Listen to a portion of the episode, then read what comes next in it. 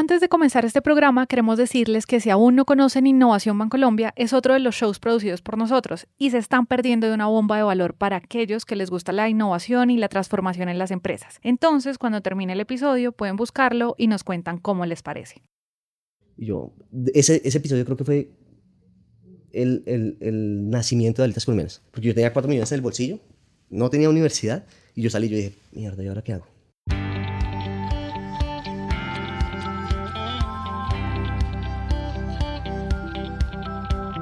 Hola a todos, yo soy Santiago y en este podcast contamos las historias que contamos porque creemos que las historias de las empresas son al mismo tiempo las historias de las personas. Y la historia que les vamos a contar hoy lo deja muy claro. Si ustedes viven en Bogotá o han venido de visita, es muy posible que hayan visto o que hayan entrado a Alitas Colombianas, un restaurante que justo ayer celebraba su aniversario número 5. Y entonces esta historia, la historia de Alitas, es valiosa por varios motivos. Todos un día hemos pensado en hacer un restaurante o hemos pensado que alguien debería hacerlo. Y de hecho, en las tasas de creación de empresas siempre hay restaurantes en los primeros puestos, pero en las tasas de mortalidad también. Al respecto, dividiremos el mundo entre dos tipos de personas, las personas que creen que montar un restaurante es fácil y las que saben que no lo es. Yo soy Santiago, esto es Emprendete y esta historia se las va a contar nuestra productora Andrea Espinosa. Mi nombre es Andrea Espinosa y esta, antes que ser una historia de emprendimiento, es una historia de un hijo y su papá. No, mira, yo, yo en realidad soy, soy un autodidacta. Yo en realidad no pisé un colegio, tengo quinto de primaria. Quien estamos escuchando es Diomedes Hernández, y para entender de dónde viene todo esto, primero tenemos que saber que su familia siempre se ha movido en el mundo de los restaurantes, y que desde muy joven Diomedes aprendió a trabajar duro.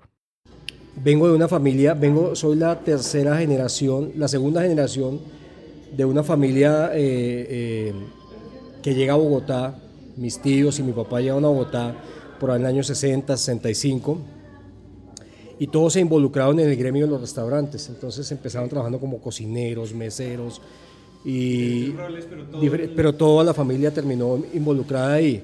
Eh, después de eso, eh, pues hay una segunda generación que somos eh, nosotros que terminamos involucrados en este tema, no la mayoría, algunos terminamos involucrados, en el caso mío llevo desde los 13 años trabajando en esta industria. Empecé trabajando con mi familia. Desde los 13.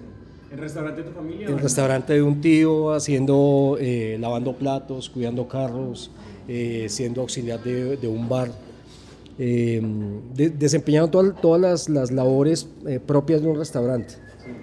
Eh, por todas? Todas, todo. He hecho de todo en esta industria. He trabajado en todo lo que te imagines que tenga que ver con, con alimentos y bebidas y eh, estuve vinculado mucho tiempo, empecé tal vez en el año 84, tenía 13 años, toda la vida estuve trabajando en esto, entonces trabajé en los mejores, pues en los sitios más conocidos de Bogotá hace 20 años, eh, un sitio que se llama Jarres Cantina, en el Salto del Ángel, eh, y, la intención siempre fue crecer, ¿no? Yo, tenía como esa, nunca me quedé quieto, sino que aspiraba más allá de percibir más ingresos, era más el aprendizaje, quería, me gusta, estaba, estoy enamorado de esto, entonces quería aprender de todo, de, cocina, del manejo eh, de, de los restaurantes en la parte administrativa.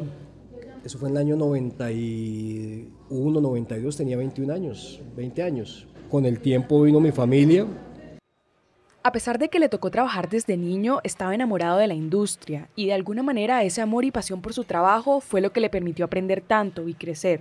Y bueno, la vida lo hizo ser un adulto desde temprano. A sus 21 años, Diomedes vivía en unión libre con su esposa y ya tenía tres hijos. Trabajaba en Harris Cantina, un famoso lugar de Bogotá, y poco a poco iba ascendiendo y ganando experiencia. En 2002, cuando se fundó Beer Company, Diomedes empezó a trabajar de la mano con el fundador, el caleño Bernie Silverwasser, consolidando la marca y liderando la expansión. Esta experiencia le dejó muchos aprendizajes, sobre todo en cómo funcionaban los pubs, los bares y este tipo de establecimientos. Sin embargo, la idea de tener un negocio o empresa propia siempre estuvo en su mente. Diomedes era una de esas personas con muy buenas ideas, pero se quedaba corto en la acción. Nunca tuve las agallas para emprender siempre lanzaba mis ideas, se las daba a otras personas que las llevaban a cabo y yo vi desarrollar actividades que con el tiempo dije, las lancé a, alguien y las hicieron y yo decía, pucha, esa idea era, era mía y la era buena, no le creí. Y entonces yo siempre en las comidas o en las reuniones con mis hijos cuando están creciendo, yo hablo de, emprendimiento pero de, de una manera muy lejana. Es como yo haría tal cosa, yo montaría esto y haría esto.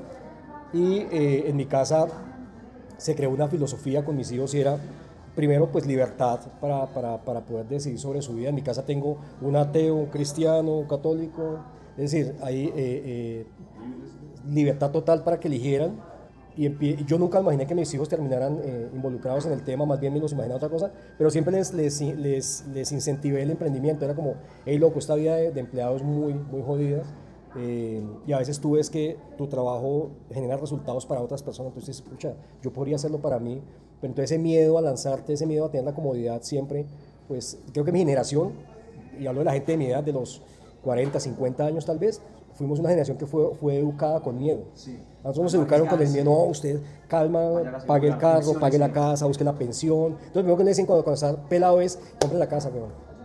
La casa y mirar cómo hace, y después entonces asegure la educación de los pelados. Y, y esa vaina en mi cabeza no funcionaba. Yo decía, no, pues aquí nada, yo, yo creo que es, es un tema más de, de, de qué quiero hacer. Yo creo que a uno, a uno muchas veces lo, lo, lo inducen a tomar decisiones que van a ser para toda la vida. Entonces te dicen, tú tienes que ser abogado, tienes que ser médico, o tienes que ser chef como tu papá. Es que el pelado no, no le gusta eso, no se apasiona, y termina en unas profesiones grises, odiándolas, con una familia gris, una vaina densa, y tú terminas a los 45 años queriendo suicidar, entonces una vaina bien densa. Entonces yo eso lo vi, lo viví, y como que siempre les inculqué a mis pelados era, eh, hey, mira qué te gusta, piensa en 15 años haciendo esta actividad, y piensa si estarías ahí con 35, 40 años todavía botando la energía. Eh, y eso hizo que, que en mi casa, por ejemplo, tengo un hijo que es capitalista totalmente y tengo un hijo que es socialista, pero a muerte. En el buen sentido de la palabra, es decir, nunca, nunca van a los extremos, pero capitalista es que él quiere hacer dinero, quiere ser rico, y el otro loco dice, yo me quito la camisa en la calle y se la regalo a alguien, y, y esto es para compartir, y la educación debe ser gratis. Y, La casa está bien interesante. mi hijo menor, eh, que es el capitalista, el, el man en, en el colegio se ganó todos los concursos de... El colegio, además que yo, yo siempre busqué un colegio donde les ofrecieran esa posibilidad de ser emprendedores. Les, les, les dio una, el tipo, el, el rector tenía una mentalidad de ir a cada seis meses, hacía unas actividades de emprendimiento donde premiaba. A partir de, de octavo empezaba eh, a hacer emprendimiento, decía, bueno, monte una empresa. El man siempre tenía emprendimiento, todo el tiempo hacía cosas, eh, jabones, eh, eh, no, eh, hizo de todo. Y el loco siempre tenía en la cabeza emprendimiento, era yo no quiero ser empleado. Pues desde, desde mi pequeño mundo hacía cosas que, que, pues, que la gente no, no, no hacía normalmente y que a mi edad, a los 14, 15 años, no hacía. Este es Camilo, el hijo menor de Diomedes, el capitalista, como diría él. Camilo desde muy pequeño tenía claro que quería hacer su propio dinero y en el futuro, más cercano que lejano, emprender.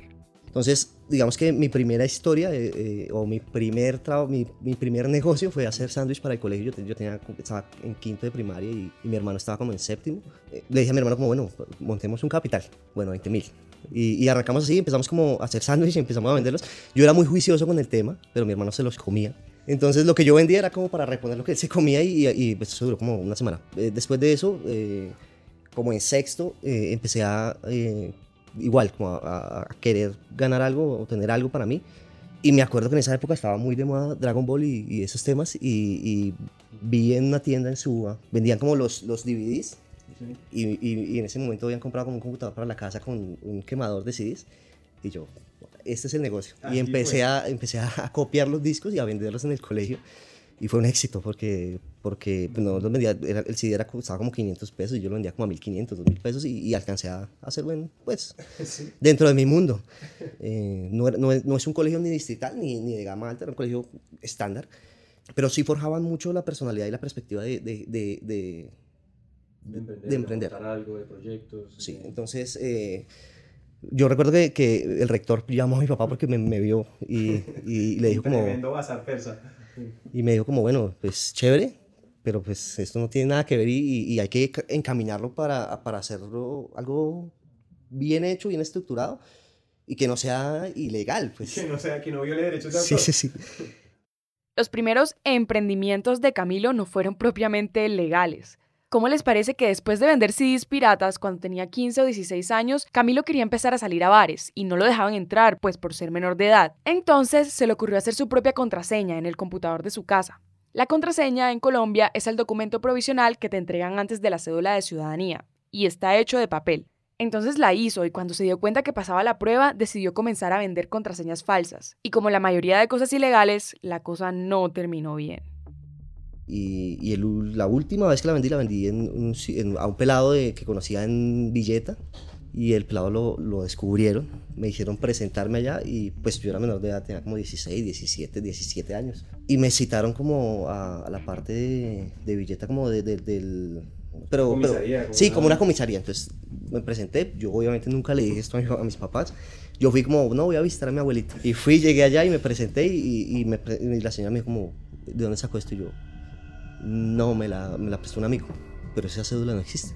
Yo, no sé, me la prestó y yo se la presté a él y, ahí quedó y me dijo como, tú sabes que esto es grave, que esto es, esto no-". me explicó todo el proceso y yo dije, uy, no más, de- ahí cerré el ciclo, aquí paro y, creo que hay, hay que hacer algo direccionado a lo, a lo, a lo legal y a, y a lo que está bien hecho y no, ahí arranca como el sueño de, de- de- querer hacer algo eh, de mi autoría y, y poder decir, oiga, yo creí, yo hice y, y- ahí arranca como, como la historia. En este punto tenemos a Diomedes, un hombre que se hizo a pulso y a punta de trabajo duro, trabajando en Bogotá Beer Company que se convertiría en la cervecera artesanal más grande de Colombia, y a Camilo, su hijo, un joven muy determinado y dispuesto a trabajar. Y él sale, entonces la, la segunda regla que puse en mi casa fue que yo les daba la comida, la vivienda, y ellos pagaban su universidad. viejo. Entonces le dije, la única forma de que uno pueda entender lo que quiere en la vida es que salga del bolsillo de uno, que tú digas, pucha, mi, mi, mi semestre me lo pago, y entonces en el segundo tú dices, es lo que yo quiero, puta, me está costando 4 millones o 3 millones de pesos al mes o 5 millones. No aguanta. No aguanta, porque es tu plata y es tu esfuerzo. Entonces ellos trabajaban de noche en, en- en Bogotá Beer Company, eh, mis hijos todos trabajaron ahí y ahí se pagaban su universidad. Camilo empezó a trabajar apenas salió del colegio, primero en un restaurante y después en The Pop, un bar que también era de Bernie, el fundador de BBC. Y empecé a trabajar en DAPAP y, y empecé como, yo fui auxiliar de barra, fui mesero, fui barman, fui jefe de barra, fui cajero, fui segundo y yo fui, creo que fui el segundo más joven de la historia del pub. Eh, el encargado después del administrador, cuando el administrador descansa o cuando no está. Y llegué a manejar 30 personas fácilmente en el pub de la T. ¿Eso en cuánto tiempo? ¿En cuánto tiempo? O sea, entraste. Yo entré y al año ya era barman, como a los dos años ya era jefe de barra y como a los tres, a- tres años, tres, tres años ya era segundo. Yo tenía 22 años y, y, pues trabajaba con gente, trabajaba con gente de 25, 30, 40 años y, y, pues paralelo a eso pues iba estudiando mi carrera y era como levántese a las 8 de la mañana, a las 6 de la mañana vaya a estudiar a las 8, salga a las 2 de la tarde, tómese un café, vaya al- entre a las 3 y media y salga a las 3 de la mañana, ¿Y se todos los días? todos los días. Entonces, pues, eh, eh, empecé a hacer como, eh, empecé a, hacer- a estudiar administración de empresas en la Santo Tomás. Y empecé a estudiar y, y después cuando ya fui segundo, fui segundo, duré seis meses y dije como, ya no, ya no había para dónde subir. Eh, sentía que era parte del proceso, que era como, si yo no sabía hacer nada, pues tengo que aprender a hacer algo.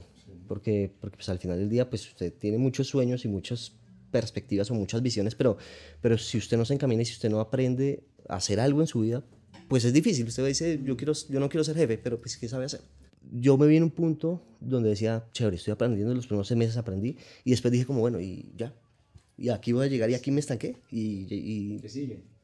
no, hay nada, no había nada porque eran dos locales y ya habían dos administradores. Entonces me tocaba esperar que uno de ellos renunciara para subir. Y tampoco y sabía que no era fácil porque yo tenía 22 años en ese momento y sabía que, que eh, le iban a dar la oportunidad a alguien con más experiencia, con más edad, pues para asumir el reto. Y yo dije, pues no, acá no hay nada. Entonces dije como, Javi, muchas gracias, pero me voy. Esto es importante. Camilo no estaba propiamente haciendo carrera en el bar. Claro, primero tenía que hacer plata para pagarse la universidad, pero además, y de pronto sin saberlo, él sentía que ese trabajo era como una plataforma. Y yo me dijo, pero tiene que arrancar desde cero. Le dije, no importa, yo arranco otra vez. Y empecé de mesero.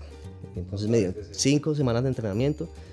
Y yo decía como, sí, sí se siente un poco incómodo el volver a arrancar, pero, pero yo decía como, ya lo hice en cuatro años, ahora voy a ver cuánto me toca. Y a los dos meses ya estaba de barba.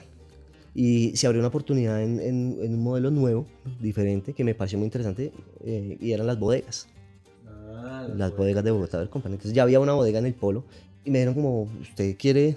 Y bueno, Órale.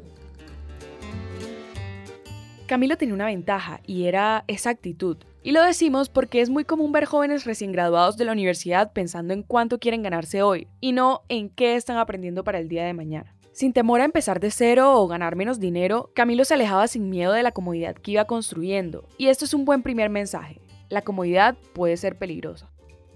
Pero se va a ganar menos. Yo pasé del PAP de ganarme 4 millones de pesos al mes a pasarme en BBC a ganarme 2. Luego de eso pasa, pasa a las bodegas y me dijeron va a ganar menos. Y yo, Aún menos que el BBC de K-pop. y yo pues, pero voy a ser administrador. Bueno, hágale. Pasé a cubrir unas vacaciones en, en el pueblo del administrador. Ahí estuve 20 días, me fue bien y me dijeron, listo, usted coge la bodega de Chapinero, alto, la, en la, la segunda bodega de Bogotá. Llego a, a la bodega y me dijeron como este es su local, pero pues estaba, o sea, estaba apenas, ese día abríamos y estaban pintando la barra. Y yo, ¿qué tengo que hacer? Y, y, el, la persona que estaba en las aperturas, que era Rafael, me dijo como, vaya, consiga la cerveza, vaya y, empieza a montar el local, empieza a organizar, empieza a hacer aseo. Y empecé a organizar. Em, después de eso pasé a ser la bodega que más vendía en BBC.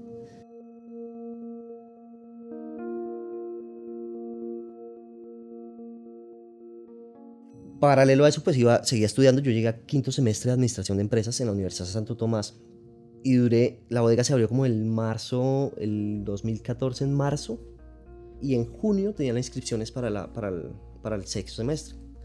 Yo tenía los, tenía, el, semestre valía 4 millones y medio, yo tenía 3 millones 900 o 4 millones.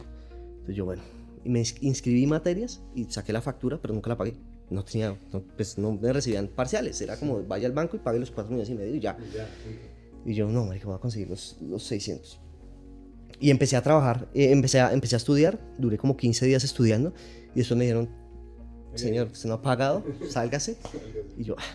y fui hasta las 51, ese día me acompañó mi papá y fui hasta las 51 con, a la sede principal de la Santo Tomás. Y era como, ven, dame, dame, te doy los 4 millones, dame plazo 15, 20 días y te traigo los otros 500. Nadie en la universidad me pudo ayudar. Y yo, ese, ese episodio creo que fue el, el, el nacimiento de Alitas Colmenas. Porque yo tenía 4 millones en el bolsillo, no tenía universidad, y yo salí y yo dije, mierda, ¿y ahora qué hago? Para ese entonces mi papá en, en- en la casa de él tenía, en, la- el, en- el parqueadero tenía un puesto de pizzería, como un, un horno de pizzería y una nevera horizontal. Yo llegué allá, yo vi eso y yo, bueno, pues hagamos pizza. Hablé con mi hermano, con Iván, le dije, Iván, hagamos pizza. Listo, listo. Eh, ¿qué, hay que hacer? Le dije, yo tengo 4 millones. Y me dijo, listo. Y en esa entraba mi papá y le dije como, papá, ayúdenos a montar una pizzería, algo pequeño. Bueno, listo, yo les ayudo. Inmediatamente después de la tragedia aparente de no poder estudiar ese semestre, Camilo no se iba a quedar con los brazos cruzados. Y la idea de montar una pizzería con ese dinero tenía sentido, para él. La verdad, Diomedes no le dijo que no, pero tampoco se puso en movimiento. Porque volviendo a la historia de Diomedes, después de trabajar desde niño, él estaba viviendo casi que el mejor momento de su carrera. En ese momento, BBC crecía y crecía, y él hacía parte del equipo que lideraba la expansión. Yo seguía siendo empleado de Bogotá del Company, tenía un cargo como era gerente de operaciones a nivel nacional. Estuve en toda la expansión, tenía pues las comodidades que tiene un cargo de esos. El carro, el teléfono, una cantidad de cosas, buen, buen salario, buenas primas. Eh, yo estaba muy cómodo. Entonces yo estaba lleno de camello y llegaba a la casa, yo salía a las 10 de la mañana, 9 de la mañana, volví a mi casa a 3 de la mañana y el man me esperaba. Me decía, papá, ¿qué día tienes? Yo, viejo, déjeme, déjeme yo. Y un día llegué y el man me dijo, Es que usted nos quiere ayudar. Y él quedó como, yo los quiero ayudar, pero con 4 millones no hacemos nada. yo acababa de comprar una casa y no tenía eh, como capacidad en los bancos de endeudamiento, entonces no tenía el capital. Entonces le dije, pues a mí se me ocurrió y me fui pensando y dije, oiga, ¿qué pasa un local de 20 metros, una caja registradora, una nevera? Yo dije, viejo, conseguimos un local de 20 metros de un arriendo de millón y medio de pesos y, y nos cuesta 35 millones de pesos el montaje. Te hablo de que eso fue como en mayo del 2014. Este es uno de esos puntos de las historias en los que lo que pasa no es muy racional. Camilo tenía un trabajo, tenía 4 millones de pesos con la idea de montar un restaurante y se acababa de dar cuenta de que necesitaba casi 10 veces ese capital. Cualquier otra persona hubiera guardado ese dinero para el próximo semestre y hubiera seguido trabajando en su bodega, pero Camilo, Camilo ya estaba montado en la película. Empecé a buscar, fui a la oficina de BBC y cuando uno firma en BBC, bueno, en, en esa época, había una, había, ellos trabajaban con Bancolombia y Bancolombia hacía como, era un crédito de, de- que, que usted decía, "Va- voy a pagar 300 o le ponía la cuota, listo, se la descuentan, el- el- la compañía es quien paga la deuda y a usted le descuentan, ya, punto. Era la forma más segura y la forma más rápida de acceder a un crédito. Eh, por los papeles yo me ganaba 1.800.000 de básico, entonces por los papeles logré sacar un crédito de 24 millones de pesos y le dije a Iván, saque un crédito conmigo. Él sacó un crédito por 14 millones de pesos y ahí está. Arranca ahí y, le dije, y, y- y y fui a la casa y le dije, listo, ahí está. Es como si un día te, como si te ponen el peso del mundo en la espalda y te dicen, dele, yo salí, mira, yo he tenido presiones en mi vida laborales, las ha manejado bárbaras, o sea, bárbaras. Pero ese día no pude dormir, yo me dolía esto y yo decía, puta, qué, qué responsabilidad con mis hijos, hacer que crean en algo que no hay, consigan la plata, la traigan, pues ahora la responsabilidad debemos crearlo y ponerlo a andar. Mira, Nace la compañía con 35 millones de pesos, me los entregan y ahora había que buscar. No teníamos modelo de negocio, no teníamos business plan, no teníamos nada. Era como arranque de ceros. Y los madres empiezan a, a, a presionar. Entonces yo, para quitármelos de encima, la siguiente semana les dije, bueno hermano, vayan a buscar local. Busquen locales de 20 a 40 metros, eh, con arriendos que vayan entre 1.500.000, 1.800.000, es lo que podemos pagar. Y ya, mientras tanto yo voy trabajando en todo el proceso de- del proyecto, qué va a ser, el nombre. De repente, y sin que eso estuviera en realidad en los planes de todos, Camilo, su hermano y Diomedes ya estaban montados en el bus. Y si lo iban a hacer, tenían que hacerlo bien. Después de todo, ya tenían una deuda que pagar. Y, él- y me dijo, bueno, listo, ahora pensemos en qué hacemos. Entonces dijimos, bueno, eh, hagamos hamburguesas. Ah, no, el, horno estaba ahí, entonces pizza. Entonces mi mamá me dijo, no, la pizza ya, ya todo el mundo la hace y, y- y no vamos a competir con nadie y es, es entrar a, a- a repartirnos la torta y hagamos otra cosa. Casualmente, para esa época en el portafolio salió un como una estadística de, de- de la comida rápida que más se vendía. Estaba la hamburguesa, seguida el pollo, la pizza, el perro y ahí para abajo. Dijo, ese día yo estaba leyendo encima de la mesa y me dijo, hamburguesas. Y yo, pues yo, lo que sea, pues montemos algo y ya. ¿no? Me dijo, no, hamburguesas es competir contra, contra el corral y contra marcas grandes, no. Ha- Hagamos algo de pollo, que no, que no está tan, tan congestionado el, el mercado. Y recuerdo que me dijo como, hagamos alitas. Alitas nace de un viaje que tuve a Estados Unidos en el 2011 y vi que eh, era un tema eh, bien importante en Estados Unidos, sobre todo con, el, con el Super Bowl y toda la vaina. O sea, como eh, la gente come alitas y cerveza todo el tiempo y yo decía, ve qué interesante. Y vi los precios y yo decía, qué loco que uno pague 18 dólares por unas alitas, eh, 20 dólares, 25 dólares. Yo decía, si en Colombia la libra de alitas debe valer 3 mil pesos, o sea, una vaina loca. Entonces llegué con la idea acá y un amigo mío eh, era chef, es un chef muy reconocido. Henry era un viejo amigo de Diomedes. Es un chef que conoció en la época que trabajaba en los lugares de la zona rosa de Bogotá. Recuérdenlo, luego volveremos a él. Y él trabajaba en la zona, tenía un sitio eh, y me dice, me invitó a un evento que él tenía en la zona, tenía un restaurante que él era el chef y hizo los miércoles de, de alitas. Entonces yo fui y el loco hizo unas vainas con jengibre, una vaina loca, yo probé, yo dije, "Bueno", yo, las altas que yo conocía eran picantes, más picantes, triple picantes, XX picante, pero no había nada más. Y el man me dijo, podemos hacer alitas de lo que quieran, ¿no? de amapola, de jengibre, de hierbabuena. Y ya me pareció loco. Entonces yo probé y dije, "Ve, qué loco y se me quedó en la cabeza. Entonces cuando mi hijo me pregunta, en el 2014, ve, ¿qué idea tienes en la cabeza? Le dije, tengo una idea de alitas, pero una vaina muy, muy de esquina, callejera. Era como un local de 20 metros. Pero el concepto inicialmente era muy sencillo, era buscar tres freidoras o dos freidoras eh, sin sillas, como un típicas, igualito, y, y decíamos como las papas abajo, un cono, las papas abajo, las alitas arriba, y se- se- la gente se lo lleva. Y a 5.900.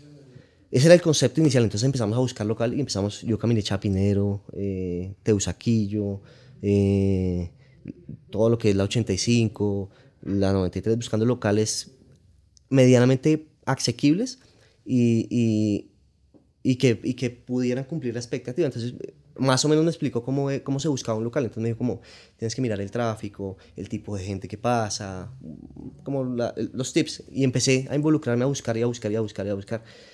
Y se fueron, mira, ellos trabajaban, estudiaban, trabajaban. Y los más sacaban tiempo en la mañana y se iban, salían de su casa a las 7 de la mañana sin dormir. Cuando les quedaba tiempo en la universidad, salían y corra. Entonces, ¿dónde buscamos el local, papá? Le dije, busquen sitios súper concurridos, barrios populares. Kennedy, Suba, Quirigua, 20 de julio. Y anduvieron en esa zona durante tres meses. Te digo que todos los días llegaban con agendas, me decían, tienes estas direcciones. Yo, marica, ¿y ahora qué hago con esto? conseguí este, dos millones conseguí. Y un día me dijeron, no más, pues tú eres el que sabe por qué no sales con nosotros a buscar los, los sitios y nos vas diciendo cuál sirve. Y mi novia vivía en la 66 con 11. Yo me quedaba ahí eh, con ella y yo me subía a la bodega. De hecho, duré mucho tiempo viviendo con ella ahí. Yo me quedaba ahí y subía a la bodega y subía por la 67. Y yo vi ese local vacío y solo hubo una cosa que me llamó la atención y es que yo me paraba desde cámara de comercio. Pasaba mucha gente, obviamente. Me paraba desde cámara de comercio y miraba el local y no había contaminación visual. Era nuestro aviso. No había nada más. Al lado- en la esquina estaba pasteleros y la casa toda, acá banca mía, pasteleros y, y la casa vacía. Y empecé a caminar mucho por esta zona y empecé a ir todos los días. Pum, pum, pum, pum. Llamo, canon de 4 millones y medio. Entonces dije, no, eso es- se sale del presupuesto. Dijo, pero me gusta mucho, es una locura, él, él camina mucha gente. El loco se había parado en la esquina y contaba las personas que pasaban. Me decía, por la mañana pasan tantas personas, por la tarde pasan tantas. Es ahí, yo le dije, no, loco. Yo sabía que el metro cuadrado en Bogo- en Bogotá, la gente estaba loca en ese momento. Todavía están locos, la gente cree que esto es Manhattan. güey. O sea, piden metro cuadrado como si... O sea, te da lo mismo un local en Kennedy que facturas la tercera parte a un local en la 85, igual lo mismo, casi igual. Entonces, la gente es loca. Y le dije a mi mamá, ¿cómo ese es? Me dijo, ese canon no es. Nos vamos a quebrar porque pues va a pagar el 10% de lo que tienen en el primer mes de arriendo. Y empezamos ya, ya desesperados, empezamos a buscar más alternativas, locales de 3 millones de pesos. Y, una vez- y, de- de- y mi papá decía como, no, vámonos para Chapinero, mejor. Y empecé a buscar por internet y me encontraba con el mismo local y yo. En diciembre, como en noviembre, ya no, no, no, no encontramos local, no había nada. Y yo dije, ya con la plata y, y empezando a pagar intereses y empezando a pagar la cuota, yo dije como, "Ah, pues me compro un carro. Ya que ya no. Y un día mi papá me- se levantó y me dijo, ah, porque yo, yo le dije como, el local sigue vacío, ¿por qué no, por qué no negociamos a ver qué? Y mi papá se levantó al siguiente, mi papá me dijo, no, no, no, no, no vale la pena. Y al siguiente día se levantó, se levantó y me dijo como, le creo, vamos a hacerle ese. Y yo, bueno. Llegamos al local y pues, cuando lo abren yo vi un local de 50 metros, 60 metros, era el triple de lo que necesitábamos. Pues eso no nos daba para, para, para el concepto, entonces dijo hay que meter mesas y sillas. Y, y, pues mi papá tiene el don de gente, yo no lo tengo, yo soy muy, muy frío, muy seco y ya, pues soy... Y empezó a hablar y empezamos a mirar el local y empezamos a... Y le dijimos como, este, era toda la casa, le dijimos como, ¿por qué no nos arrienda este pedacito? Y cerramos ahí y, y ustedes arriendan arriba. Y ella dijo como, pues voy a ver, pero ellos están interesados en arrendar toda la casa. Voy a hablar a ver qué puedo hacer. Eh, efectivamente dijeron como, listo, le arrendamos. Eh, les- ustedes van a tener ese pedacito. Y empezamos a mirar y- y- y- y dijimos como el local ya está listo, es hacer la barra y ponerle el gas y ya. Por esa, por esa razón tomamos el local, porque era, era fácil de hacer, porque no nos costaba, la obra no nos iba a costar nada. Había baño, había, había una parte atrás para la cocina y, dijimos, y estaba y dijimos, ah, está hecho, bien. Una pausa y volvemos. Si ustedes son oyentes de podcast, probablemente escuchan más de uno a la semana, y no necesariamente todos son de negocios. En este espacio quiero recomendarles nuevos shows que también nos gustan mucho. Por ejemplo, hace un par de semanas comenzamos a escuchar las historias del podcast mexicano Así como suena. Sí, ese es su nombre. Son historias de amor y odio, de crimen, política, vida cotidiana y así. Tiene un equipo muy bueno de periodistas que no se quedan en la superficie. De hecho, acaban de ganar un premio nacional de periodismo. Entonces, si les gustan las historias diferentes, pueden buscar Así como suena y conocerlos. Finalmente tenemos una última recomendación. En este caso se trata de Talentos y hay, un podcast donde contamos historias de jóvenes que están sacándola del estadio desde espacios muy diferentes, incluso más allá del mundo de los negocios. En dos semanas lanzamos la segunda temporada, entonces si aún no han escuchado la primera, es momento de buscar Talentos y hay en todas partes. Y ahora, de vuelta con la historia, yo en mi trayecto por Bogotá Beer Company fui muy respetuoso con todos los proveedores y, y era... Entonces tenía un buen nombre. Entonces yo voy a donde la arquitecta Lorena, y ella había diseñado los Bogotá Beer Company. Lore, mira, pues tengo un local de 50 metros, un emprendimiento de mi familia, no tengo mucho dinero, no te puedo pagar el diseño. Si tú me quieres ayudar a una vueltica para que me des las medidas y me digas cómo organizarías la cocina, no es, no es un diseño como tal, no es un render, dime dónde poner la cocina y ya yo me organizo. Entonces le, igual le explico como queremos algo muy barato de hacer, queremos dejar el mismo piso porque está intacto, es negro y es lo que buscamos, eh, y queremos estas mesas estas sillas, y, y la vieja nos miró y dijo como, no, no, no, no, no está bien. ¿Por qué no hacemos, yo les puedo hacer algo muy económico, al precio que ustedes, a lo que ustedes tienen, yo no les cobro, y buscamos proveedores y, y miramos cómo lo hacemos. Yo en mi cabeza pensaba solo en plata. Eso suma, eso suma, eso vale. Ella hace el plano, hace todo y dijo, me dijo como, dijo, esas mesas no son, esas sillas no son, esa, es- esa- ese- esos, esos materiales no, no son. Eh, pongamos sillas de madera, butacos. Y mi papá me dijo como, pues si nos vamos a meter, metámonos bien. Y ellos saben y tienen el concepto y yo, bueno, listo, está bien. Pues teníamos 35 millones de pesos para hacer un local de 120 millones de pesos. Muy soñadores. güey. Bueno, un momentico. En este punto yo quiero decir algo, y es que yo, yo no los llamaría soñadores. Para mí lo que estaban haciendo era demasiado irresponsable. Y es que, claro, si les contamos esta historia es porque posiblemente las cosas van a salir bien, pero la vida no es necesariamente como en las películas, donde todo termina resultando. Y quiero aclararlo. Inicialmente Camilo tenía 4 millones de pesos que eran para la matrícula de la universidad. Con esa plata quería hacer un restaurante. Después se dio cuenta que necesitaba 30 millones y pidió un préstamo. Y ahora acababan de conseguir un local más grande de lo planeado. Entonces ahora costaba 120 millones, o sea, cuatro veces más de lo que tenían. Y la verdad no tenían de dónde hacer aparecer más dinero. Pero bueno, sigamos. Eh, arrancamos la obra. Yo tengo un hermano que toda la vida ha, estado como trabajando en dirección de obras, tengo un hermano que es bien artístico y, entonces eh, fuimos a, ella nos diseña dice, bueno, yo recomiendo que los muebles los van hacer así, ta, ta, ta, y empezamos. Entonces nosotros teníamos pronosticado comprar unas, unas sillas que valían cada una 15 mil pesos y una mesa que nos costaba 70 mil. Este presupuesto cada mesa nos costaba, 70, cada nos costaba 75 mil, cada mesa 250 mil. Entonces nos subió el, presupuesto, pero nos gustó, dijimos, vamos a hacerlo así como ella dice. Y logré traer a la mesa un poco de amigos que sabían y les dije, ayúdenme. Entonces todo el mundo se enamoró del proyecto y era como yo, "Ah, yo, yo le hago el trabajo gratis, venga para acá, yo le superviso tal cosa. Mi hermano dejó sus trabajos, se regaló acá y dijo, venga, yo le, hago- yo le hago la obra. Y él con sus manos la hizo. Y trajo a otro hermano, bueno, y se quedaban trabajando por la noche.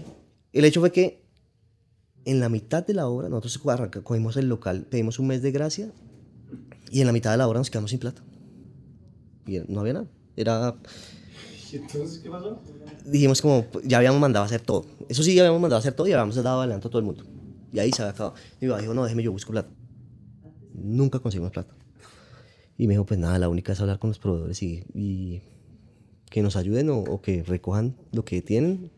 Entonces toqué todas las puertas, eh, los que nos vendían los equipos, les dije, mire, ya empecé hermano, los traían de mostrar local y dije, "Vea, esto ya empezó, no tengo plata para seguir, si usted me fía las, las freidoras, yo las pago en cuatro o cinco meses, déjeme yo hago un plan de trabajo y entonces yo les tenía ya las fechas, decía, yo le puedo pagar este mes, si, si hago ventas de 20 millones de pesos mensuales, le puedo pagar este mes. La gente me decía, no hágale, no me gusta el proyecto. Ey, y veían a todo el mundo camellándose. Y nace esta vaina. Y te digo que se hizo en un mes larguito. Empezamos obra el 14 de enero, de diciembre. Y la terminamos el 15 de, dicie- de enero. Cuenta que en la mitad, el 23, se fueron los dos obreros que teníamos junto con mi hermano. Se emborracharon, no aparecieron por tres días. Nah, el 26 no teníamos quien siga trabajando. Íbamos nosotros, mi hermano, todo el mundo. Eh, eh, eh, el 31 para que no se perdieran los, los obreros, nos tocó decirles eh, que si venían el, el 2, el primero a trabajar, el 2 a trabajar, les dábamos una bonificación de pucha. que si favor que venían, que no nos van a dejar botados, que entramos a abrir el local porque no podíamos perder tiempo, porque se nos iba los, los- los- el capital que teníamos en arriendo. Diomedes había comprobado que manteniendo una comunicación clara con los proveedores, hablando y diciendo las cosas como son, la gente se daba cuenta que era un proyecto serio y así les daban la gabela para continuar. Esta parte es vital para el éxito de un negocio y es la confianza. Todos hablan de la confianza de los clientes, pero esa sigue siendo una visión muy corta. La transparencia y la honestidad con cualquier grupo de interés, ya sea proveedores, bancos, socios, vecinos, puede ser definitiva. Entonces, a pesar de quedarse bastante cortos con el presupuesto, los ayudaron para completar la obra. Imagínense, hasta les fiaron las freidoras. Nace Alitas Colombianas como nombre, nace de todo el mundo usaba Wings. Entonces yo vengo de Bogotá Beer Company donde la gente se molestaba muchísimo. Yo escuchaba que me decían, ¿por qué putas no le pusieron eh, Casa Cervecera Bogotana o Cerveza de Bogotá? Porque el nombre es en, en inglés, bueno, si es una vaina. Y yo escuchaba esa queja y yo decía, mierda, la gente vive muy molesta con eso. Entonces cuando yo empecé a ver Buffalo Wings, eh, Hooters, toda la vaina, yo dije, no, por ahí no es la cosa. Esto tiene que ser colombiano. Ahí sale la idea y era como, puta, todo el mundo trae algo americano, hagamos algo nosotros. Y salen las que no vuelan del extranjero. Ese fue el eslogan, el, el primer eslogan de Alitas. Pero bueno, un restaurante no es solamente el local y un nombre. Hablemos entonces de lo más importante, la comida. En las salitas, cuando yo comí, yo dije, el número perfecto es 8, weón. Tú con 6 quedas con hambre, pero con 10 ya no... mm. Eso no, 8 piezas con papitas, la gente sale perfecto. Es un almuerzo, una comida. Y de ahí nacen las 8 piezas. Entonces, vamos a hacerlo con 8 piezas. Y yo, yo dije, no, esto es, pero mira la, la cosa chistosa. En ese momento ya llevábamos 15 días de arriendo del local, íbamos en la mitad de la obra y apenas estábamos definiendo qué era lo que íbamos a vender. Henry, que es el chef, él vivía en Panamá y tenía un trabajo súper, ganaba muy bien. Cuando yo lo llamo al loco en noviembre, Si me dice, eh, Henry, quiero montar un negocio. Mis hijos me están fregando la vida, eh, se quieren independizar, quieren hacer cosas. eh, usted nos ayuda, yo, Quien escuchan es Henry Ruiz, el chef detrás de las alitas. ¿qué quiere hacer? Me dice, quiero hacer alitas. Y yo, ¿y qué alitas? Me dice, lo que hace todo el mundo. Y yo, ¿y qué hace todo el mundo? Pues las Buffalo Wings, lo que no sé qué. Y le dije, deme unos días y lo llamo. Y yo empiezo a hacer una investigación del mundo de las alitas. Aunque yo hacía alitas, pero empiezo a hacer una, una investigación de qué, de qué había en el mercado. Entonces me meto. En, eh, Panamá es un sitio muy americano, entonces hay muchos sitios de Wings. Está Army Wings, está eh, Buffalo Wings, está Fridays. Empiezo a ir a comer y empiezo a investigar desde Estados Unidos hasta Argentina y encuentro un común denominador y es todos hacen lo mismo. Todos hacen lo mismo. ¿Y qué es todos hacen lo mismo? Cogen las alas crudas, las meten en la freidora y les colocan salsa encima. Punto. Ese es el común denominador. Y dije, no, no es por ahí. Tiene que haber algo diferente. No, no, o sea, eso no tiene... Si, si Diomedes me pide ayuda, tengo que venderle algo diferente. Por ahora les quedamos debiendo la historia de Henry, pero vale la pena entender que él no apareció de la nada. Henry y Diomedes ya llevan años de amistad. Con Diomedes es una historia muy, muy linda porque, porque yo trabajaba en Diluca y él era el administrador de un restaurante enfrente que se llamaba, era un restaurante español, no me acuerdo exactamente cómo se llamaba. Entonces, claro, pues yo era cocinero, el administrador y, y la admiración siempre pues del es el administrador. Ahí lo conocí, pero simplemente de vista. Después con el tiempo cuando entré a trabajar a Jerry Sazón, él era um, administrador de un sitio en el 85 que se llama Chamois. Entonces él visitaba al administrador de Harry Sazón y empezamos ya como a tener más eh, conversaciones. Eh, entonces ya iba yo a Chamois y salía borracho, eh, o él iba a Chivé, yo le invitaba un postre, una comida. Entonces empezó a haber una, una conexión. eh, y eh, con el tiempo, eh, recuerdo mucho su primer emprendimiento, emprendimiento perdón, de, de Diomedes fue abriendo un, un pubcito por, por, por el bulevar. Entonces yo era fanático de su local, yo iba a tomarme cervecita, me atendía súper bien. Y bueno, como todo en la vida, eh, para cuando la gente es emprendedora y las cosas no salen, queda eso ahí para, para ponerlo a prueba en cualquier momento de la vida. No le fue bien. En ese momento ya estaba en Bogotá Beer Company y este estaba buscando un administrador y casualmente llega como como Diomedes a la mesa, yo de una, claro, ese man es un berraco, tráigalo, tráigalo por favor, no sé qué, y empezamos a trabajar juntos. Eh, y bueno, él empieza su, su escala en BBC. eh, trabajamos juntos como un par de años. Ya yo me retiro de BBC, empiezo a hacer otras cosas. Ahí se unió la amistad que hoy en día perdura entre los dos. Y ahí, esto es importante. Cuando yo abrí mi primer negocio en Cali, nunca tuve un apoyo de alguien que me dijera fresco, va bien, eh, venga, ¿qué necesita? ¿Qué le ayudo? No, fui solo eh, y como fui solo y en, un- en un- en una ciudad muy, muy difícil en ese momento económicamente, pues me quebré. Cuando Diomedes me llama, me hace esa llamada, era como un reto personal de decir, a este man sí le tiene que ir bien. A mí no, fue- no me fue bien, a este man sí le va a ir bien. Y, y- y le puse todo lo que mi corazón y cabeza tenían para él, para su negocio. Y en mi cabeza empiezan a dar vueltas cosas y empiezo a hacer preparaciones, empiezo a hacer preparaciones. Ahí me demoré 15 días eh, en entender todo. Bueno, lo que te cuento que después del mes ya tenía yo en la cabeza qué quería decirle a Diomedes que quería hacer. Téngame estos y estos ingredientes, ¿ya? Eh, llego a su casa, cocino y me devuelvo porque iba para Cali. Yo llego, el tipo no tenía ni un solo ingrediente. A las 6 de la tarde nos vamos caminando al supermercado, empezamos a comprar cada ingrediente. Él se sienta, compró una botellita de algún traguito, se sentó feliz y yo empecé a cocinar. Nosotros nos chupábamos, nos decíamos, marica, qué loco esto. Hizo unas de jengibre, eh, hizo unas de picantes, unas al curry, mostazadillón, marica, una vaina loca. Y eso que no las adobó sino tres horas. Más me decía, ¿dónde esto lo dejemos adobar 24 horas? Papá, eso acaba con todo. Y Diomedes comía y me miraba y empieza a llorar. Y me dice, "Jue puta, esto, esto es increíble. ¿Usted de dónde saca eso? Le dije, "Huevón, esto es lo que, le- si usted quiere montar restaurante y me quiere me ayuda, esto es lo que vamos a hacer. Si no, yo no voy en el negocio, no le ayudo. Pero claro, regreso a Cali. Eh, en ese momento él ya estaba terminando el local con Camilo y con, y con, y con Ivancho. Eh, ya tenían cocina, tenían el local, tenían todo. Y me dice, y yo me, me regreso a Cali, yo viajaba la siguiente semana a Panamá y él me dice, listo, ya estamos listos, no sé qué, le dije, ¿y están listos de qué? Dice, pues nada, bueno, la receta, eso va a ser la locura. Y yo, ajá, ¿y dónde están las recetas? Pues no, no sé, pues está en mi cabeza, weón, nosotros no notamos nada. Nada. Cocinamos y ya, y me, y me vine. Y usted quedó feliz y yo me vine para acá y entonces... Ay, sí, sí, sí, ¿qué hacemos? Le hagamos una cosa. Yo viajo el lunes para Panamá. Entonces usted va a hacer una cosa. Me paga el pasaje, primera hora, 6 de la mañana, Cali, Bogotá. Y el último vuelo, que, que es Bogotá, Cali, porque yo viajo, eh, viajo el otro día a Panamá.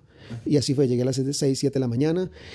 Y llegó mi papá, los hijos de él, el primo, el tío, todo el mundo cocinando, todo el mundo anotando, todo el mundo, los hermanos. O sea, eso eran como unas, no sé, 15, 20 personas construyendo las recetas y construyendo qué iba a hacer alitas. A las 10 de la noche me llevé al aeropuerto, me fui, al otro día viajé a Panamá. Ellos abrieron creo que de esa semana el miércoles. Eh, y abrimos nuestras puertas el 15, 14, el 15 de, de enero hicimos las primeras pruebas, unas pruebas. Eso, ya, eso fue 2015. 2015. Entonces cuando Henry se va me deja la receta de la mayonesa, que esa mayonesa tiene una historia, y es que él me, me da una receta, pero el proceso era que más o menos yo tenía que hacer, eh, el ajo tenía que hacer una preparación especial y, y sa- y sacarle ciertos ácidos en, en- en un horno. Y lo tenía que hacer en el horno de mi casa. Pues como íbamos a inaugurar, día que íbamos a inaugurar, a mí se me olvidó. Y llegué allá, entonces ya estaban los ajos pelados en el local. Y di tú que eran las 4 de la tarde y abríamos a las 5 y teníamos una cantidad de invitados. Y yo dije, "Jue- puta, volteo a mirar y los ajos sin cocinar. Yo, marica, los, y la salsa, weón, toca hacer la salsa. Y di media vuelta y, y Camilo, que estábamos cocinando los dos, me dice, pues papá, en, en una perolita ahí podemos la cantar en la estufa. Y nos pusimos a otra cosa y se nos quemaron los ajos, weón. no. ¿Sabes qué? Pelar los ajos es una cosa muy compleja. Es bien complejo. Después conseguimos una forma de hacerlo, con el tiempo aprendimos, pero en ese momento no teníamos ni idea, era pelar ajo por ajo. Entonces, para que tú peles una, una vaina así de ajos, unos, no sé, 2000 gramos de ajos, pues, huevón, era tres horas de trabajo pelando ajos. No podíamos hacerlo, se nos quemó, no podíamos parar. Entonces dije, hagamos la salsa con ese ajo quemado y como salga, hermano. Pues, hermano, hicimos la salsa de ajo con el ajo quemado. Cuando empezamos, abrimos el local, llegó la gente, la gente extasiada con las papas, oiga, qué papas tan ricas. Y un amigo mío se paró y me dijo, regáleme más salsita de esa de ajo, huevón, qué locura esa salsa de ajo. Yo, ¿En serio le gustó? Le dije, no, marica, mañana la hacemos mejor porque es que hoy se nos quemó el ajo, dijo. Dicho y hecho, el man dijo, déjela así. Nunca en la vida, si se le quemó, queme el ajo todos los hijueputas días, pero tienen que sacar la salsa. Como la hizo hoy, es que tienen que hacerla todos los días. Y es la salsa de ajo de hoy en día. Tú encuentras la salsa de ajo, tiene unas esporitas negras, y es que se quema el ajo. Se quemó, lo dejamos quemar a propósito. Y eso es, eso funciona. esa salsa yo me la echaría en todo el cuerpo. Oigan, y en serio, la salsa de ajo de alitas colombianas es muy buena. Y esto, además de una anécdota, también puede ser una lección. A veces fluir está bien, y en espacios como la cocina, un error no es necesariamente un error. Sigamos. Pues mira que yo nunca, yo siempre fui hotel, restaurante todavía, y yo odiaba a la gente que sale a jalar la gente. Eso me parece una, una cagada. Cuando, el payaso cuando te jalan, cuando te jalan es porque el producto no es bueno. ¿me entiendes? Pero mira que cuando tú abres tu local, tienes metidas ahí todas tus sueños. Yo ya no tenía un local de 35 millones de pesos, sino un local que tenía deuda por 70 millones de pesos. O sea, debíamos 70 millones de pesos sin haber abierto. Y para mí eso era una locura. Entonces yo decía, esto tiene que dar plata como sea desde el primer día. Entonces yo me paré en la puerta y yo recuerdo que lo primero que hice fue, abrimos la puerta, yo me paré y salí como, sigan, sigan. Y mi hijo me regañó, papá, así no es. La gente va a entrar, va a saber lo que vendemos y esta vaina va a ser un hit. Fresco que tenemos un producto loco. Cuando empezamos abrimos el local, llegó la gente, la gente extasiada con las papas, oiga, qué papas tan ricas. Son, son rápido McCain, no, weón, bulto de papa normal. Sale, sale el concepto, sale, sale, invitamos a mucha gente de Bogotá y el de Bogotá Beer Company obviamente pues, era, era como los que conocíamos, el local se llena el primer día, abrimos un miércoles a las 6 de la tarde, el local se llena y la gente que pasaba empezaba a mirar como, esto man es, BBC, esto es de los mismos de BBC, es igualito. Y empezamos a, generar ese boom como de, el primer día y se llenó. Y- y bueno, eh, salimos con sopitas, con, con sopitas porque dijimos como, bueno, hagamos mediodía, alitas, una sopita, unas alitas, una limonada y la gente se va tranquila. Salimos con precio de 7.900 en ese momento y fue un hit. Y Diomedes me llama el viernes. No, no me llama porque no tenía plata. Me escribía y decía, llámeme. llámeme. Eh, y yo lo llamé y me dice, Henry, me tocó cerrar la puerta. Me tocó cerrar la puerta. Pero serio. Entonces, ¿qué se imagina uno? Llegó Secretaría de Salud, le cerró la puerta, lo sellaron, no tenían los permisos, que es lo que normalmente pensaría uno. Lo tradicional. Y yo, ¿pero por qué? ¿Por qué? No, no, llámeme en 10 minutos. Y yo, una certidumbre, ¿pero qué pasó acá? Vuelvo y lo llamo y estaba llorando. Y yo, "Huevón, ¿qué pasó? O sea, ese peor me puse yo de preocupado. Henry, qué locura, esto es una locura, la gente está feliz con los sabores, cerramos la puerta porque se nos acabó el producto, ahorita estoy yendo a conseguir producto, eh, gracias, esto es una maravilla de Dios, es una gracia de Dios. Y ahí arrancó Alitas Colombianas. Entonces pasaba, yo no sé si tú estabas en esa época por ahí, pasaba la gente y empieza la gente a hacer fila y abrimos, te lo juro, al tercer día eran las filas de gente, impresionante. Empieza la gente a hacer fila y el local a llenarse y a llenarse. Y un día llegó alguien y me dijo, yo andaba con uniforme, yo atendía, me ponía camiseta y me ponía tener en y un cliente me dijo, ¿usted es el dueño? Le dije, no, no, no, soy empleado. Y me dijo, hermano, me dijeron que esto era de unos mafiosos y que están lavando plata porque es que nadie vende lo que ustedes venden a 7.900 pesos. Yo por dentro decía, marica, qué loco, porque es que yo dije, si vendemos 20 millones de pesos al mes, nos van a quedar 3 millones de al mes. eh, y vamos a poder pagar, o sea, los costos me daban para pagar arriendo, pagar los empleados y quedaran 3. Si yo vendía 25, nos quedaban 7 millones de pesos al mes pero no era una gran utilidad. Era, eh, entonces, cuando se lanza, de alguna forma hicimos algo también que no, no lo pensamos, pero nos salió, y era lanzar un producto muy barato, de muy buena calidad. Entonces la gente decía, esto 7.900 fue una locura, y empieza a llenarse, a llenarse. Y nosotros empezamos a subir los precios después como el sexto mes, porque ya los costos no nos daban, ya estábamos perdiendo plata. Después subió el pollo, empezó a subir todo. Nos tocó subir a 7.000, a 8.900, a 9.900. Eh, y digamos que la gente hoy en día me dicen cuál fue la campaña de mercadeo yo y la, la, y la aplicaría a cualquier persona. Si tú tienes un producto ganador, marica, sean galletas, empanadas, porque puedes hacer lo que quieras. A mí me pregunta la gente que, que, te- qué negocio se te ocurre. Le digo, marica, haz empanadas, pero empanadas de todo el mundo, pero no como las tuyas, bueno. Tienes que hacer las mejores. Y hay mucha posibilidad de hacer cosas. Entonces yo decía, yo digo hoy en día, siempre que hago modelos de negocio y ahora me dedico a hacer consultorías y hago vainas, y lo único que he aprendido de mercadeo es que les digo, venda muy barato los primeros seis meses, weón. Cosa que la gente diga, ¿qué mierda es esto, weón? Están lavando plata. Sí, ¿Cómo sí puta son traquetos, weón? Van traquetos. ¿Cómo puta este man vende esta vaina tan rico a ese precio? ¿Viste? Y es como, y lo he cogido como caballito de batalla. Yo a la gente le digo, si tú estás seguro del producto que tienes, que es muy bueno, marica, juégatela seis meses perdiendo plata. No tiene necesidad de poner promoción ni mierda. La gente va a decir, ¿por qué este huevón vende el sándwich a 5 mil pesos más barato que allá sí es más rico? Este más está lavando plata. Después empieza a acomodar el precio, a subirlo un poquito. Pero yo, yo creo que es, y viene a lo mismo, es democratizar la comida y hacerlo de una forma. Primeros días como que suavecito, suavecito, suavecito, y empezó a crecer, empezó a crecer, empezó a crecer. Cuando yo cogí el local, el local en enero ya había vendido de, del- como del 17, del 15 al, al 31 de enero, 23 millones de pesos. ¿Medio mes? Sí. Y dijimos como, puta, es un hit. Febrero, con 28 días, 30 27 millones de pesos. Puta, ahí va. En este momento nos encantaría decirles que esa es la historia de Alitas y que después de abrir todo fue perfecto, que hoy tienen 20 sedes y vivieron felices para siempre. Pero como sabemos, así no funciona el mundo, y mucho menos el emprendimiento. Hasta aquí tenemos un local de una empresa que apenas empieza, una deuda por pagar, mucho, pero mucho trabajo por delante y los aprendizajes apenas estaban por venir. En el próximo episodio, ¿qué pasó después? Y, y, pues, se prendió el local, la parte de atrás. Y se te pasa la vida. Porque tú dices, cabrón, se murió, se acabó el sueño, man.